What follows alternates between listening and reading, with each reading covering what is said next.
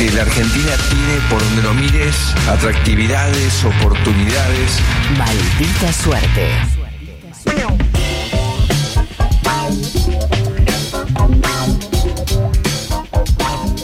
Y en la tarde de maldita suerte, hasta las 5 acá estamos en el Destape Radio. Los queremos escuchar a ustedes en el 11 25 80 93 60 y también en Twitter con el hashtag maldita suerte y si no, arroba el destape guion bajo radio. Bueno, Gerardo, vamos a probar personajes hoy. Por supuesto, último miércoles de enero, vamos a seguir pre- pre- probando, nada, por esta cuestión medio vacacional que tenemos. ¿Después alguno va a quedar? Sí, bueno, hoy vuelve uno que ya habíamos hecho. Ah, Vamos mira. a volver a exitoso. Bueno, O sea, la gente puede ir eh, votando y diciendo, che, este es una, no, esto es una cagada, no lo hagas más. Sí, este está puede ir bueno. votando. Eh, no sé si termina porque viste febrero también es medio tranqui, así que Capaz que seguimos probando Ca- capaz personajes. que sigo probando. Bueno. bueno, pero cuando, qué sé yo, después termina enero, dejamos de probar cosas al aire. Porque no, vienen- no, porque yo- febrero sigue que- siendo medio de relax. Pero no vienen saliendo también, este, este, qué sé yo. Eh. Bueno, hoy levanta, hoy levanta. Te prometo que hoy levanta, le tengo a fe a esto. Primero, eh, necesito que me ayudes a, a actuar, Mati, porque ¿Tengo que son actuar? como dos eh, gente que está relatando fútbol. Ok, a ver. y, y Uh. es interesante. Me Bueno, parece que vos bueno. que tenés, vos que tenés la, la sensibilidad de esto, lo, lo tenés muy escuchado, Sí, bueno. el- los relatos de fútbol me, me des una mano. Vamos dale. a intentar, dale. Y yo también te colaboro. Sí, vos preséntamelo. Ellos relatan fútbol, pero su verdadera pasión es hacerse chistes entre ellos. Chistes del más dudoso gusto e incluso crueles. Y así, terminan dejando el relato deportivo de lado para chicanearse. Ellos son Rolo Germani y Enzo Carracedo, los relatores de fútbol que viven haciéndose chistes internos en lugar de comentar el partido. Y Tevez no va a llegar, la pelota se va afuera. ¿Cómo lo ves, Enzo? ¿Qué, qué pasó? Ah, bueno, estabas distraído, ¿eh? Estaba distraído Tevez, ¿eh? Estaba en cualquiera el jugador papando mosca, ¿no? Oh, bueno, vamos. Ahí, ahí Mauro Zárate se queja de que su compañero lo está mandando al frente. Alto, alto buchón resultó el compañero ay, de Ma- Ahí Eh, vemos, ahí vemos las quejas de Lisandro Martínez, cómo se queja, ¿eh? Me parece que no está teniendo en cuenta que le tienen que renovar el contrato. Y si no se pone las pilas, se queda sin laburo. ¡Oh! ¿Cómo saltó Marcone, eh? ¿Cómo saltó? Se ve que está susceptible porque se le fue la pelota, eh. La- lo abandonó la pelota, Marcone. se ve que, que la pelota que conoció bailando un cocodrilo se le fue con otro que tenía más guita. Bueno, bueno, bueno, las ganas que tiene Andrade de haber agarrado una pelota como la de Marcone, ¿no? No, papito. No, pará, Gera, no, pará, pará, no. No, Pará, ¿qué? no, ¿por qué? siento- Si veníamos bien, estábamos haciendo chistes internos como, No los, como los relatores de fútbol que lo hacen nombrando jugadores. No me siento cómodo ¿No viste esto. que hacen eso? Además Pero tengo que actuar, horribles. los chistes son misóginos. no- Horribles, no, sí, no, me parece. sí, feo. Justo iba a empezar a meter chistes con muerte de familiares. Ahí, eh, ¿qué No, es horrible, no, No, menos no. todavía, no, no, es un espanto, no. Bueno, a mí me pareció que podía. tan mal. No, me gustó un poco. Bueno. A, mí, a mí me pareció que puede funcionar. A la gente le gustan esas cosas. Si no, no sé. Mira, es trending topic, Souto y Farinella. No, no, pero no, que no. viven haciendo esas cosas. Es verdad. No, pero no, pasemos. No, no bueno, bueno, vamos, vamos a probar otro. E- Este ya lo usamos una vez. Se llama Ohio, Gaby. Eh, vamos a volver a probarlo porque me, me gusta. me gusta. Dale, Ah, dale. Vamos.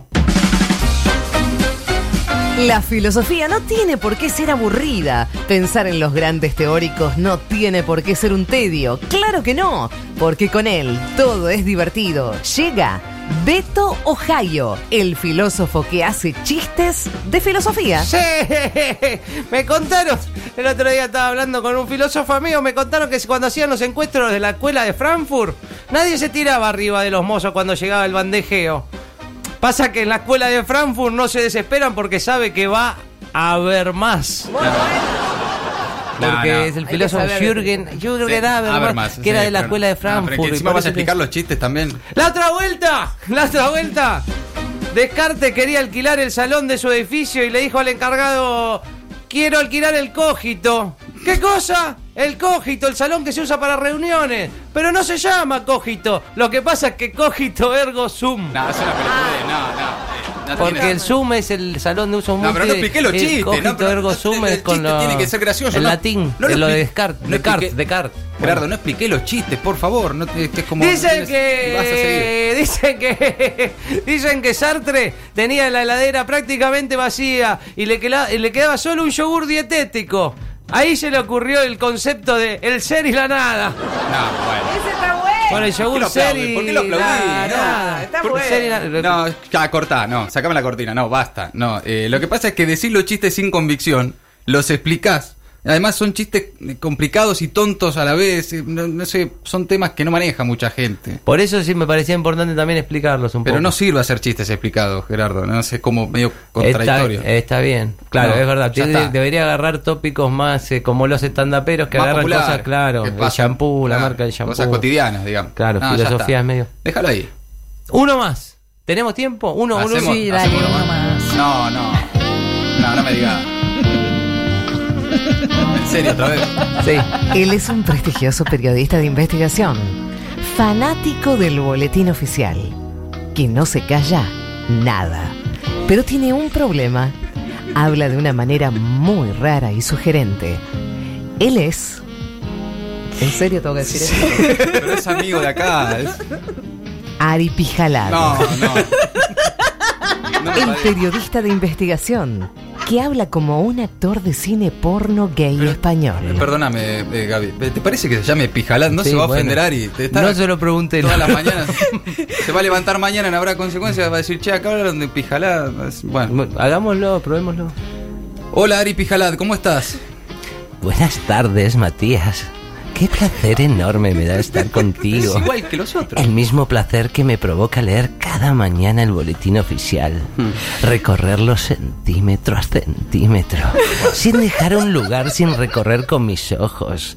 Y, toma- y tocarlos con las yemas de mis dedos. Qué bueno. Esa suavidad que tiene el Ah, sí, boletín Qué bueno, Ari. oficial. Veo que te gusta Mm. mucho leer el. Bueno, Sí. te, te gusta el, el boletín oficial. Mm, es muy importante leerlo. ¿Y Eso lo- sabes por eh, qué? ¿Por qué? Ahí están todas las normas y los funcionarios que entran. Sí. Todos aquellos que salen también. Ta- también Cada funcionario que entra y que sale, Bueno, sí, que entra y sale. entra y que sale. Bueno. Ese movimiento tan impresionante y apasionante. Como esos funcionarios, como cada uno de ellos se va metiendo lentamente Bueno. en sus cargos. Y esos cargos que los reciben, esos, a esos funcionarios y que entran en ellos, esos cargos calientes, húmedos, por- esos cargos que No, claro, pero- incitan a meterse en ellos. Pero ¿por qué los cargos están calientes y húmedos? Los porque cargos. salen en el boletín Sí, oficial. ya me di cuenta. Y ese boletín que leo cada mañana, Toda la mañana, sí. que me desespero por tener Bueno, entre las manos, bueno. tocarlo, saborearlo con mi mirada.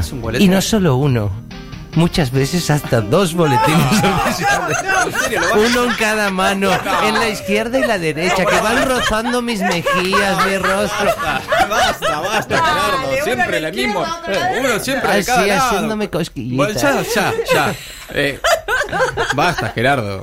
Eh, Bueno, basta. bueno, bueno, bueno, bueno, bueno. Me decís Gerardo cuando estoy enojado y ya es la segunda vez que me decís. Pero es que Gerardo. Pijalad es un personaje de mierda, es igual a todos los que hiciste las otras veces, Gil la verga, este, todos esos, ya no me acuerdo los nombres. Mira, además es ofensivo contra un compañero, Ari Lijalad, no me gusta, lo corto acá.